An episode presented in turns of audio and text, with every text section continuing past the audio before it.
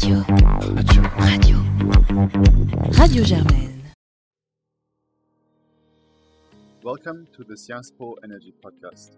My name is Philip Horster, and today I'll be speaking to Anne-Sophie Corbeau, who is a global research scholar at the Center on Global Energy Policy at Columbia University School of International and Public Affairs.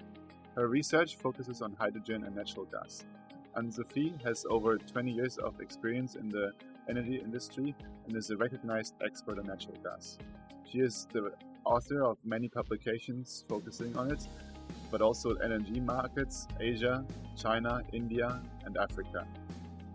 Prior to joining the center, Ms. Corbeau was a senior leader and head of gas analysis at BP, where she was responsible for advising the leadership team on gas market developments and long term pricing assumptions. As part of the Economic and Energy Insights team, she was leading the energy outlooks analysis on gas, industry, nuclear, and hydrogen. In shorter words, she is the perfect person to speak to concerning the energy security prospects in light of the Russian invasion of Ukraine. We will discuss today the consequences of the existing and potential future sanctions on energy security, with a particular focus on the European continent. This episode was recorded on Thursday, the 17th of March 2022.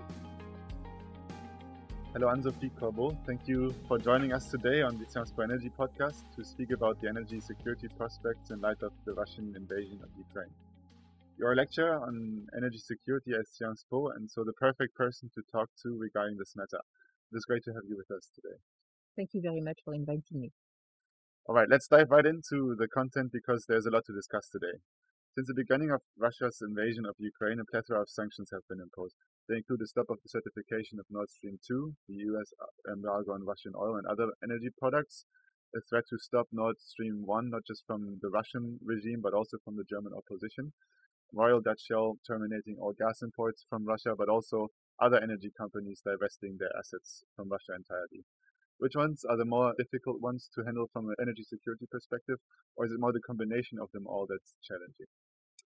I think it's important to put things back in context. I mean, first of all, even before the invasion of Ukraine by Russia started, I mean, the markets, the commodity markets were tight or even extremely tight in the case of natural gas and coal, tight in the case of oil.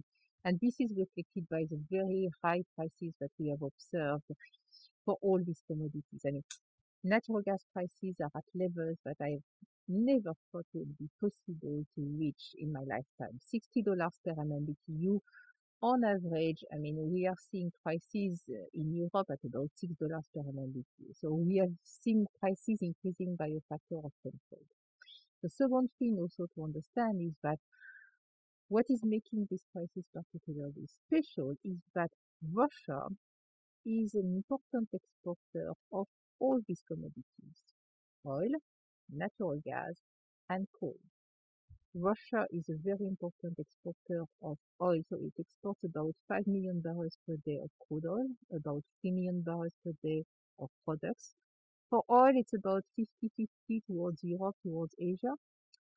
It's a very important exporter of natural gas. I think everybody has heard about that.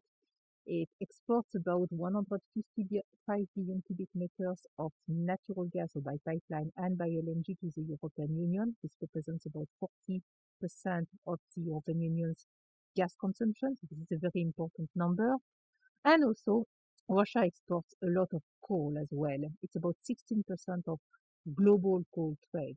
So when you are taking everything together, it's an important country for all the commodities.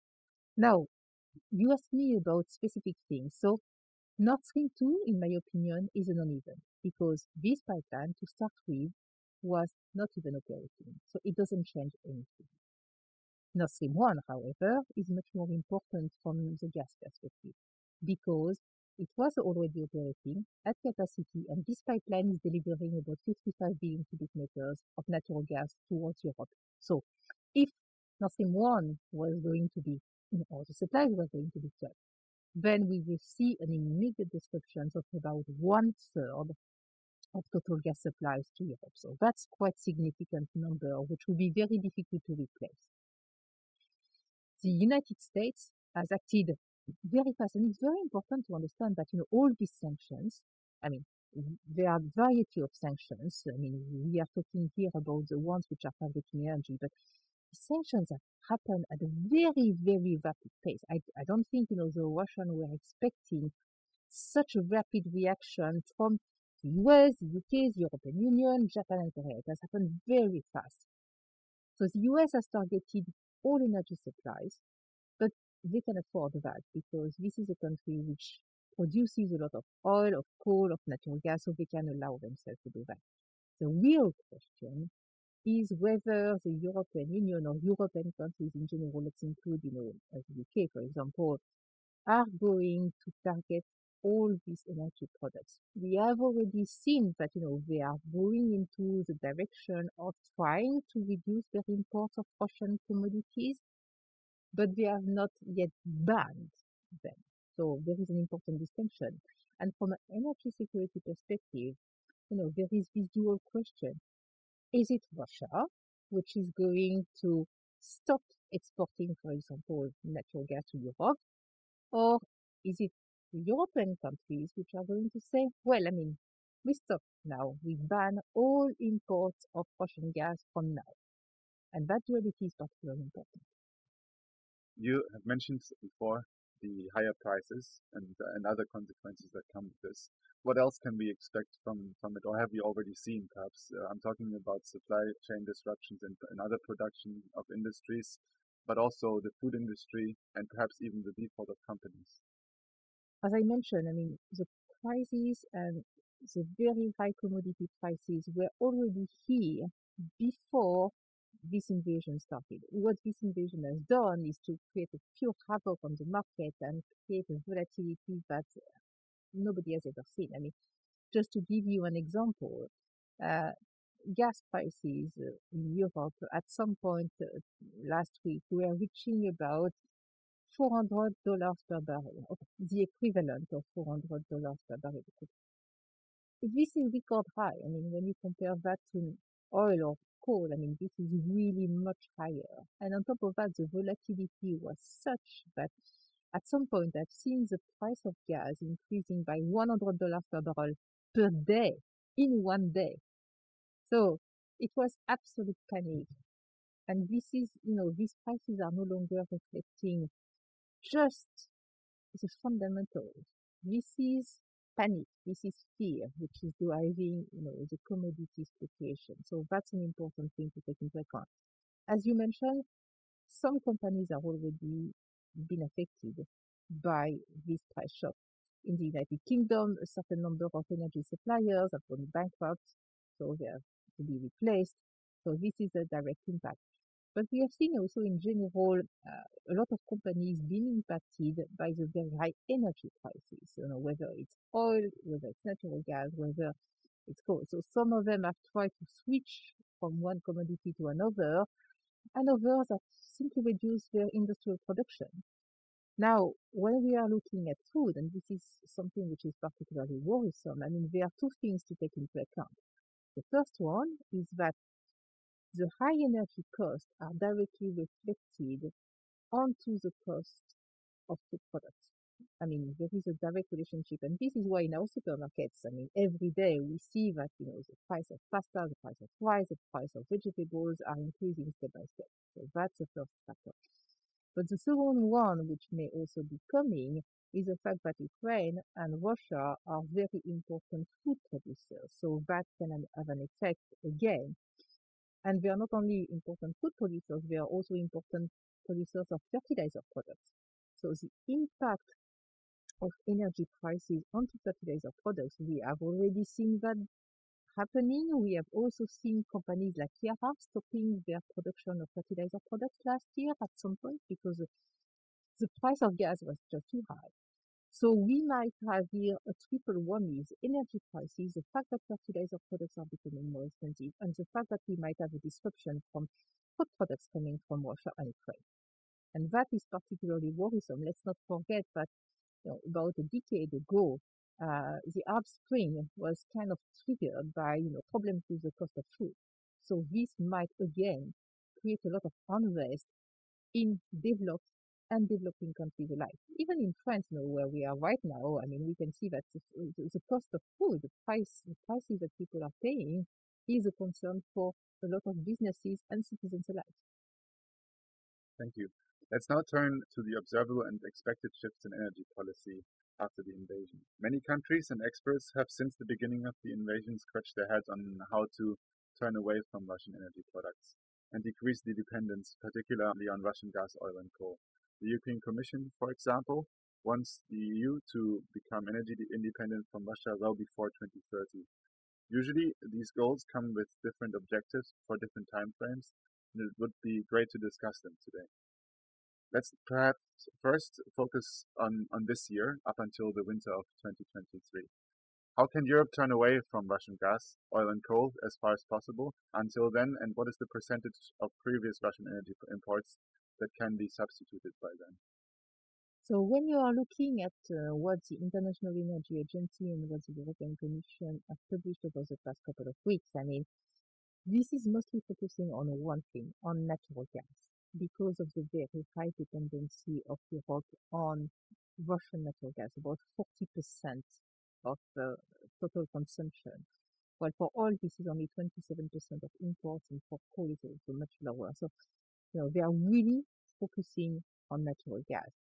However, in their analysis, I mean, they are slightly different in terms of how much can be achieved by the end of this year. I mean, a year is a very short time frame. So the International Energy Agency has come up with an analysis which says the European Union should be able to decrease its Russian imports by one third. The European Commission has said two thirds. So there are different bits and pieces in terms of the analysis here. Now, let's understand and analyze a little bit better what the European Commission is saying. They are saying two things, which are really, I mean, in the core of energy security. You're acting on two different items. You're acting on demand and you're acting on supply. In terms of demand, what you can do is demand restraint. So, for example, they're asking people to reduce their thermostat by about one degree in order to save energy. That's one thing. You can also switch to different types of energy. So they are thinking about increasing the biomethane production. They are also thinking about increasing the heat pumps. They are also thinking about increasing uh, renewable production. So finding something rather than natural gas. And then you move to the supply side. And here they are looking at two different items. First, increasing alternative pipeline suppliers, and second, increasing the amount of LNG that Europe can attract. For the pipeline suppliers, both the IEA and the European Commission have about the same estimate, which is about 10 billion cubic meters. I think this is achievable, taking into account an increase in gas production coming from the Netherlands, even though, you know, Groningen was supposed to be the commission of stop production by the end of the year. I think there is probably a change of mind on this one more gas coming from Norway, maybe more gas coming from Algeria, from Azerbaijan, but I, this is relatively limited, which is why I think, you know, the assumption of about 10 billion cubic meters. So 10 billion cubic meters, just to give you an idea, European consumption, the total European consumption, including Turkey and the UK, is about 540 billion cubic meters. So this is a relatively small number. The big piece is really about LNG. And here, this is where the European Commission and the IEA diverge. I mean, IEA said about plus 20 BCM, the European Commission said plus 50 billion cubic meters. So in 2021, European Union's LNG imports were 80 billion cubic meters. If we increase that by 50 BCM, you see that this is quite a big number. That means that the European Union needs to import 130 billion cubic meters of LNG. How can we do that? Well, we can do that by doing two things. First, attracting the incremental LNG supply which is going to come to the market in 2022, coming from new facilities, in particular coming from facilities in the United States. And the second one, which is a little bit more tricky, is attracting that LNG away from the other markets, in particular Asia, but also Latin America. In my opinion, this is going to be challenging, except if we are seeing either voluntary of an involuntary demand destruction, gas demand destruction. So, I think there is a possibility that the Latin American LNG imports are going to be lower in 2022 because in 2021 they were particularly high due to the drought in Brazil. So in order to replace, you know, hydro, Brazil had to import a lot of LNG in order to use gas in the gas fired. That may come down. But the tricky bit is really to attract this LNG away from Asia. And we might have two things. We might have demand destruction because gas prices are just too high. Right now, gas prices are about $35 per MMBTU. This is so expensive for countries like Bangladesh, Pakistan, Thailand. Very, very expensive. I mean, these countries, you know, their kind of level of affordability is between six and eight dollars per MMBTU. I mean, above 10, this is already too expensive. Can you imagine above $30 per MMBTU how expensive it is? And these countries had been relying, you know, not only on long-term contracts, but crucially also on spot LNG cargoes that they were buying for tender. So now this is becoming difficult for them. But the second thing which can happen is that solidarity with Europe coming from the traditional big importers of LNG, China, Japan, Korea. Altogether, they represent about 270 billion cubic meters of LNG. This is about half of the global LNG trade. If they can reduce their consumption by using more coal, more nuclear, more renewable, crucially also importing more Russian gas by pipeline in China, then indeed, I mean, we may be able to have more LNG coming to Europe, but this is going to be extremely challenging because what you have to keep in mind is that Russian LNG imports have been on an upward trend year by year over the past decade. So suddenly we would have a reversal of the situation. And in particular in China, China has been increasing its LNG imports by between 10 to 20 billion cubic meters every year. So you are asking China not only to stop, but eventually to reduce its LNG imports in 2022. So that's a big ask, I would like to say. The IEA has um, also suggested um, other um, recommendations, such as fuel switching particularly. And I'm wondering what the role of coal and nuclear can play in, in, in this field. And I'm looking in particular at countries like Germany, but also France. So on coal, I mean, it's fair to say that coal is already back. Coal has been back in 2021. I mean, there was, of course, the economic growth, but in general, at some point, I mean, gas was becoming so expensive that it was making sense to switch to coal-fired generation. What we are seeing now is really a policy shift before, natural gas was seen as a bridge in order to remove coal from the equation in the gas-fired generation in Europe. And gas was going to be used exactly for that, also as a complement to renewable. Now this whole story, which was very much used with the whole taxonomy debate, is just gone. I mean, now we are going to double down on renewable. We're going to keep coal, maybe revive some coal in some places such as you know, Germany, Italy. We are going to keep coal in Eastern Europe, but we are not going to increase our gas consumption. So the debate that was going on two months ago on the taxonomy has just completely disappeared. On nuclear, that's an interesting one. Uh, the IEA indeed said that we can use additional nuclear this year in order to replace natural gas. I completely disagree. In my opinion, nuclear generation in 2022 and probably in 2023 is going to decrease compared to 2021. Why? For two very simple reasons.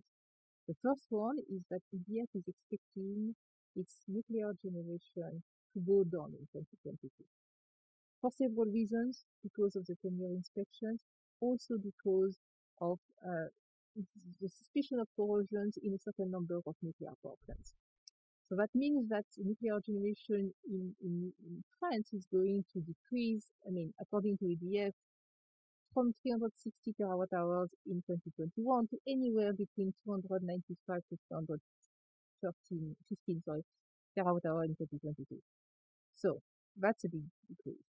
And the second thing, which is also happening, as you mentioned, is the decommissioning of the nuclear power plants in Germany, which is also going to have an impact, which I estimate is going to be about 30 terawatt hours less. So if you put everything together, I estimate that in 2022 we are going to see about 90 terawatt hours less of nuclear generation in the European Union. So rather than you know helping, it's actually an additional problem to solve. And how can we solve that? I think you know policymakers in Europe in general need to have second thoughts about nuclear and look carefully about nuclear and do a systematic inspection of all the nuclear power plants which are currently operating and say, okay, are they safe to operate? Because we are not joking about the safety of operations, but are they safe to operate? Okay, if they are, let's continue to operate them. Policy decisions like, you know, what Germany did and close a 4 gigawatt of nuclear power plants at the end of December of 2021. I am sorry, but is that really the best thing that you could do. I mean, you are closing 4 gigawatts of power plants which were operating very well, and you replace that with coal. I mean, from an environmental point of view, it's just completely crazy. So I think what countries should be doing is that look carefully at the next decommissioning of nuclear power plants, which are going to happen in Germany but also in Belgium, and determine whether they really want to go down that path. This is not going to be easy to basically reverse those decisions for two reasons. The first one is that you need to have qualified workers. And the second one is that you need to order your fuel in advance. And you know, the fuel can be very specific for each nuclear power plant. If we wanted, we may also be able to restart the power plants which have been decommissioned. But you need to tackle these two changes on top of, of course, you know, reversing the policies, the regulations, and all these things. But I think, you know, people should carefully think about nuclear in Europe, not only about the plants which are going to be decommissioned during this decade, and there are a few of them, but also to think about building additional nuclear power plants for the countries which are willing. I, I can understand that not everybody wants to be building new nuclear power plants, but you know, if you want, then you, you need to act now because you know, even if you start building the nuclear power plant now, they are unlikely to be ready before 2030. So you need to act fast. The IEA also mentioned that they would like to encourage countries to temporarily have thermostat adjustments or reductions in, in the temperature in houses how could countries communicate this and what are other options in, on the demand side that are really necessary in the upcoming 10 months?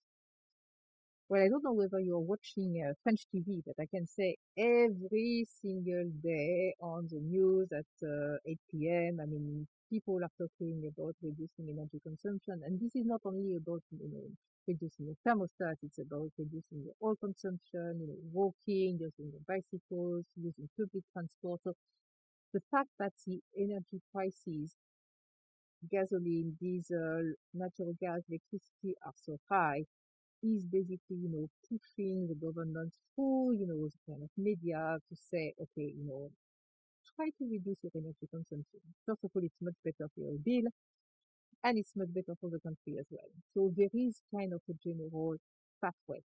And yes, in general, I mean, you know, people should be encouraged if they can to reduce the thermostat by one degree if they can, because you know in some households, I mean, your house may be very poorly insulated, so you can't actually reduce your thermostat because you are already struggling to heat your house. So for these houses, I mean, there should be specific programs which are actually helping them to improve the insulation of the houses. And definitely in every country, government should double down on energy efficiency energy efficiency in housing, energy efficiency also for industrial applications.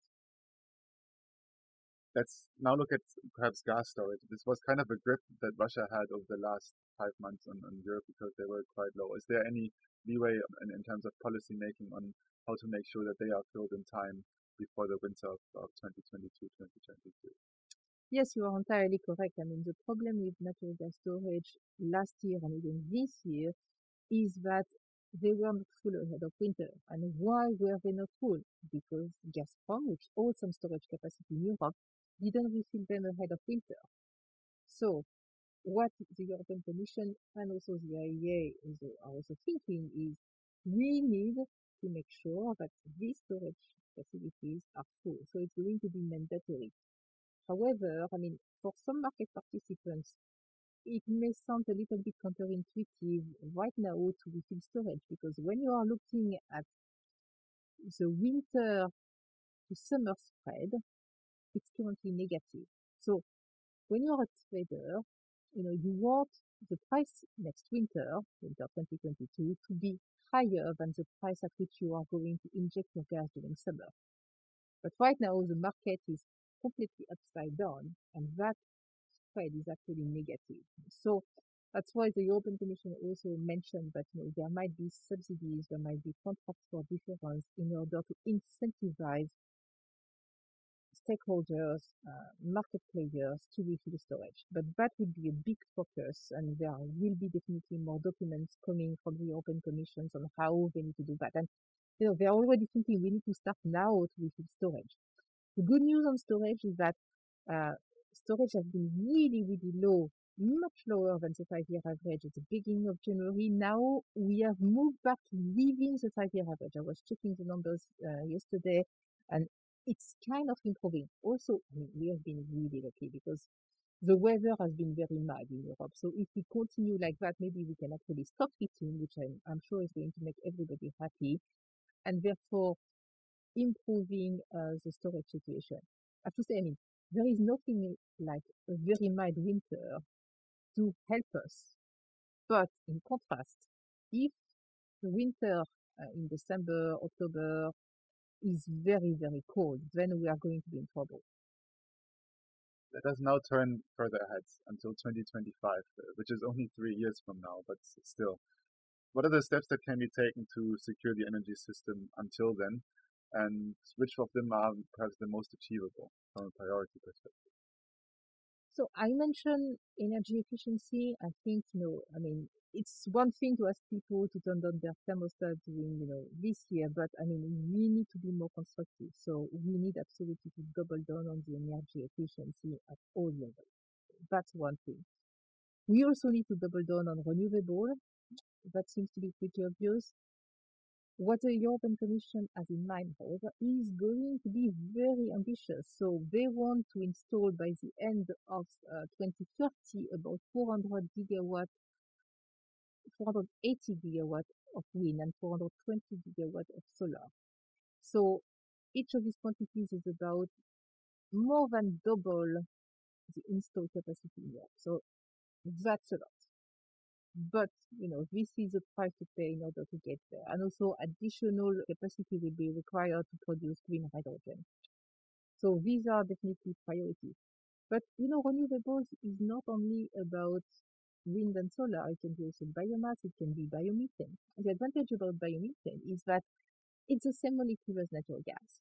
It's just bio and it's also domestic production. We are using the agricultural sector in order to produce that biomethane. So it's a win-win situation. So these are all the things which, in my opinion, can be done on the demand side, on top of keeping coal, trying to keep nuclear if possible, and then you need to turn to the supply side.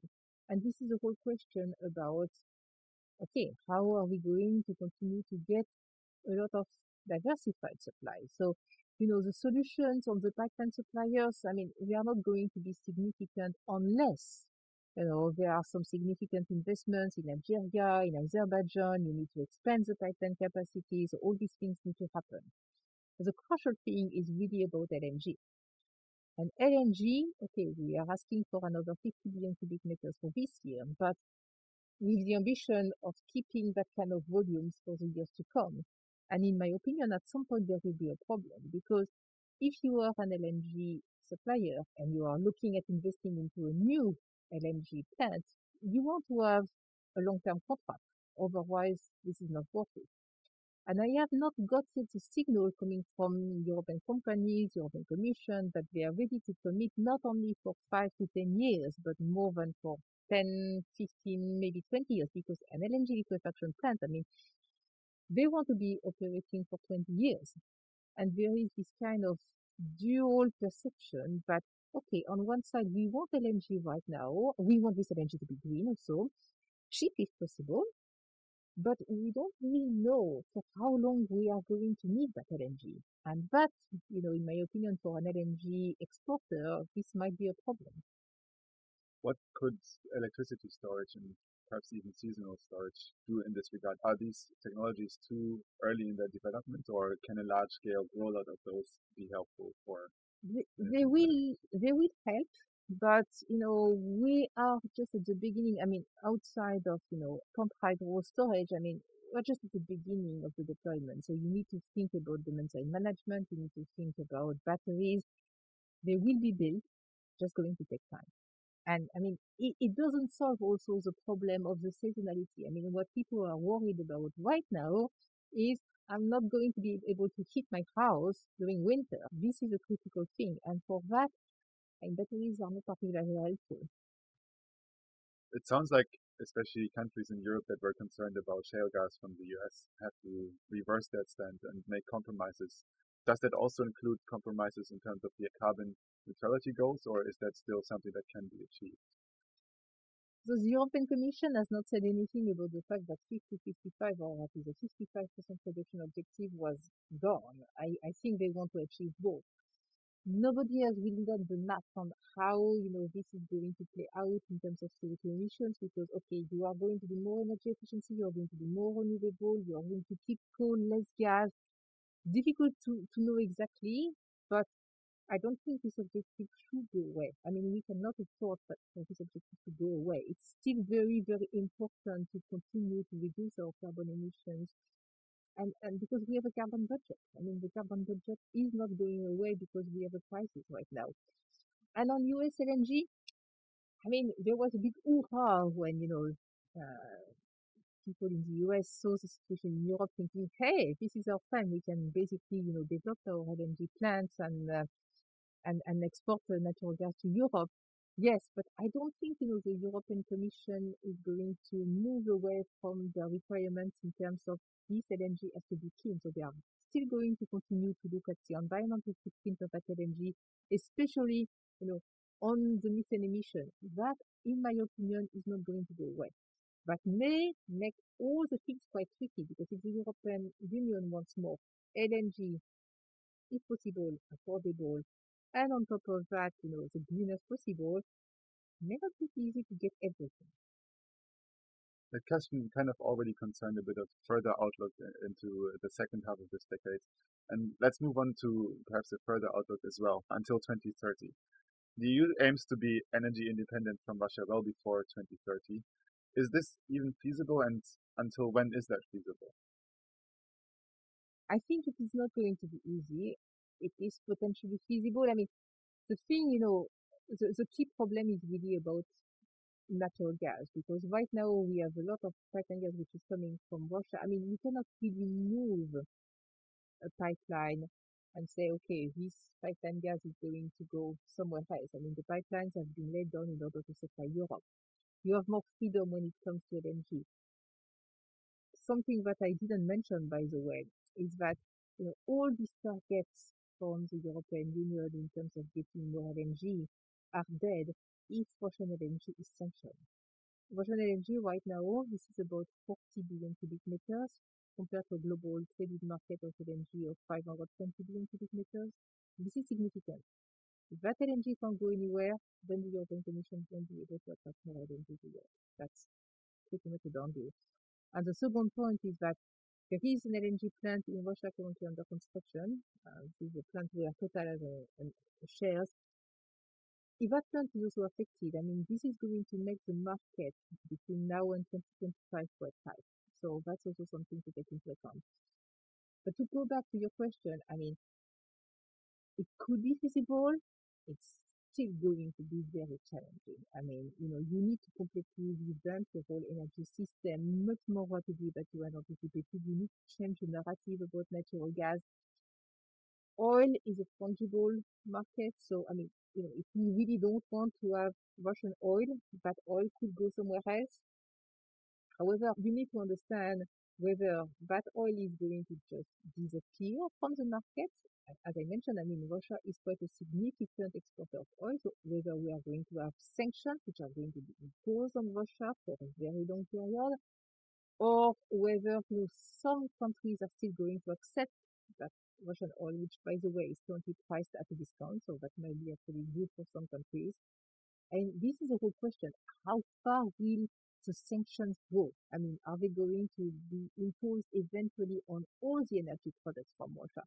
And what happens if there is a change of, of government with Mr. Putin goes? There sounds to be a lot of need for more investments into the energy transition than already planned. But at the same time, governments are announcing more military spending. How is that going to be a competition and what are the consequences of those? I think there might indeed be a competition. I mean, we need to increase our spending in indeed the military for obvious reasons, but also, uh, I mean, we need to double down in terms of the funding of the renewable transition. I mean, we are also going to get a certain amount of money coming back also from, you know, the, the carbon taxes, so that can be also used to be funding a certain number of, of energy projects, maybe helping the most vulnerable households. But it's true that for every single country in the European Union. Right now, we have been in a crisis mode for two years because of COVID. So, you know, there was this kind of uh, motto from President Macron, whatever it costs. It's again going to be whatever it costs in order to make sure that we are able to run ourselves, but we absolutely need to double down and to achieve our objectives in terms of energy transition on top of making sure that energy is affordable and that, you know, we are also achieving our targets in terms of energy security. It's not going to be easy. Maybe let's end on a attempt of a at least positive outlook. What are the benefits or are there any for the energy transition? And would it be daydreaming to assume that this can actually help carbon emissions reduction within the next 10 years? Or is, is that something that we now have to worry about between 2040 and 2050 to reach carbon neutrality goals until 2050? I mean, we have a carbon budget, so we still need to keep in mind that we need to reduce our carbon emissions. This is not going away.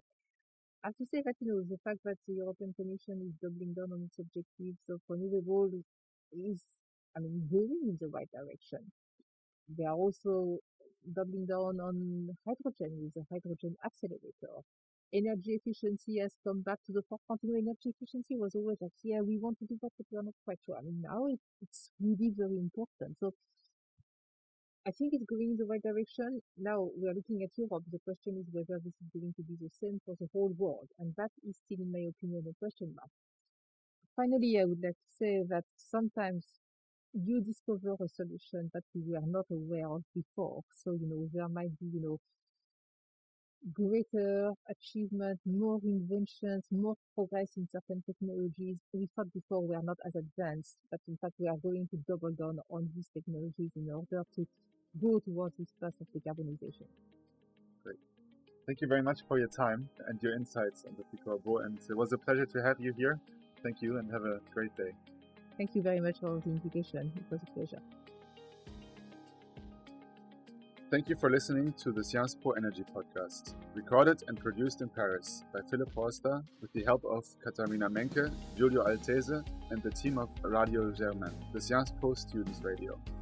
If you like the podcast, then feel free to leave a rating on whichever platform you use to listen to this podcast. If you are an undergraduate student and you are interested in energy, then have a look at the program offered by Sciences Po.